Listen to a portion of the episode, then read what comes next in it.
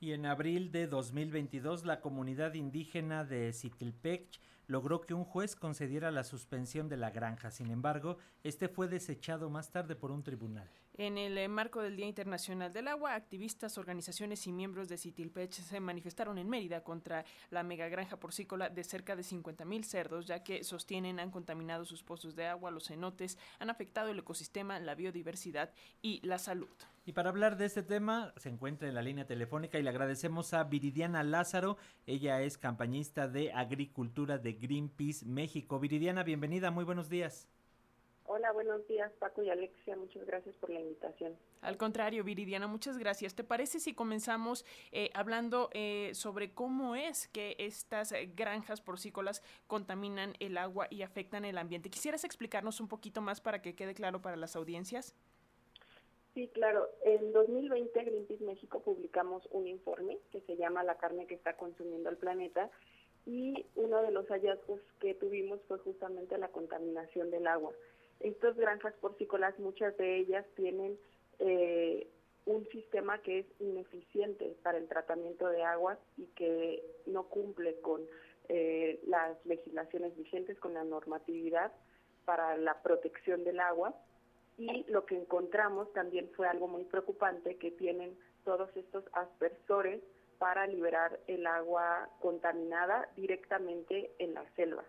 Además pudimos eh, tomar muestras de agua en pozos cercanos, en algunos cenotes, y encontramos que el 60% de estos eh, cuerpos de agua ya tienen, presentan alguna contaminación principalmente por nitrógeno total, por nitratos y nitritos. Y esto principalmente es porque eh, no hay un buen tratamiento de aguas, porque hay una gran cantidad de cerdos en espacios muy reducidos que estos, a su vez, estos desechos llegan al medio ambiente y el medio ambiente no es capaz de poder eh, procesar todos estos contaminantes y que al final eh, esto que se está virtiendo en la selva, una parte de los contaminantes se queda en el suelo, contaminan el suelo y otra parte se filtran al acuífero, porque recordemos que en la península de Yucatán tenemos un suelo kárstico que es muy poroso y que permite la fácil infiltración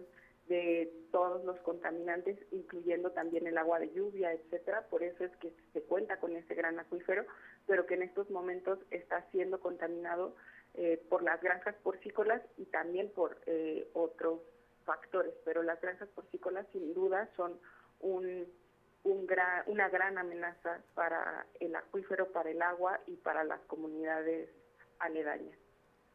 Y en este sentido, Viridiana, ¿qué nos puedes decir de este decreto que se anunció ayer por parte de la presidencia y si ya se conocen los alcances y beneficios del mismo?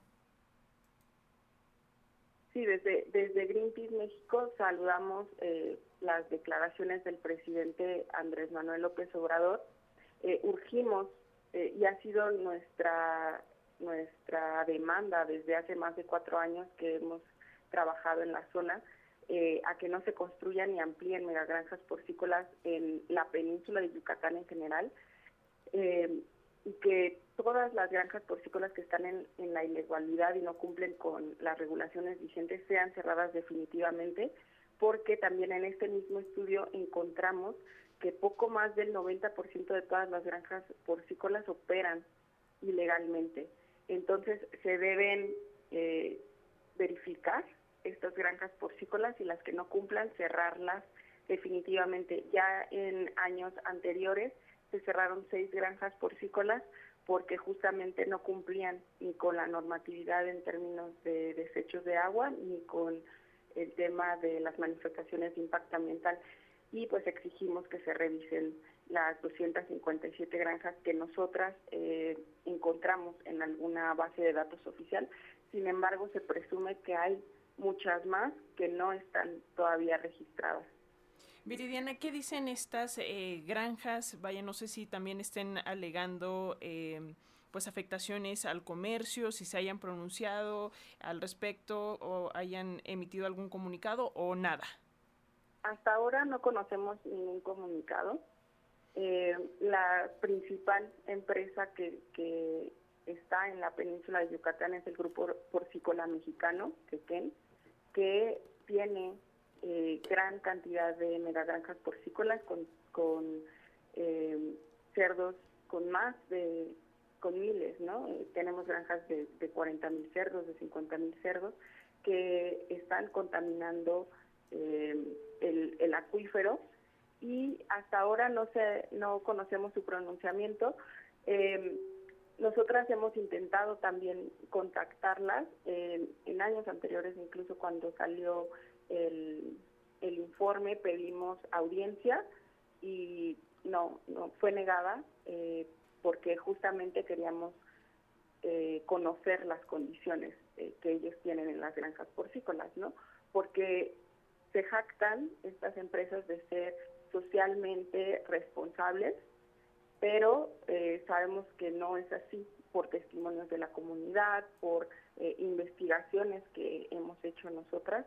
Entonces, estas empresas no han salido a dar la cara y pues también es parte del trabajo de las autoridades que puedan auditarlas, que puedan revisar eh, si están operando en la ilegalidad y sancionarlas.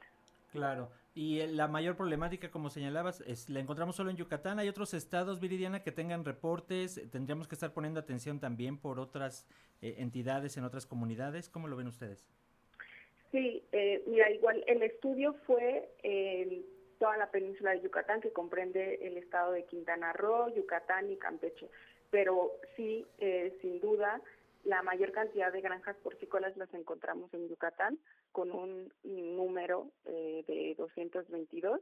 En Campeche encontramos 14 y en Quintana Roo 21. En algún registro, como te menciono, fue que hay algunas otras que no están registradas aún y que, bueno, también ese es una falta ¿no? de información que pues tenemos que tener a la mano. Y pues eh, sí, como te comentaba, de todas estas granjas porcícolas, eh, solo un número de 22 cuentan con la manifestación de impacto ambiental, que es un requisito que deberían tener eh, todas para poder ser construidas y operar. Pues ahí está Viridiana Lázaro, campañista de agricultura de Greenpeace. Eh, gracias por eh, comentarnos esto para las audiencias de la radio pública de Radio Educación y si nos lo permite seguiremos en contacto. Al contrario, muchas gracias. Saludos a la audiencia. Hasta pronto, gracias.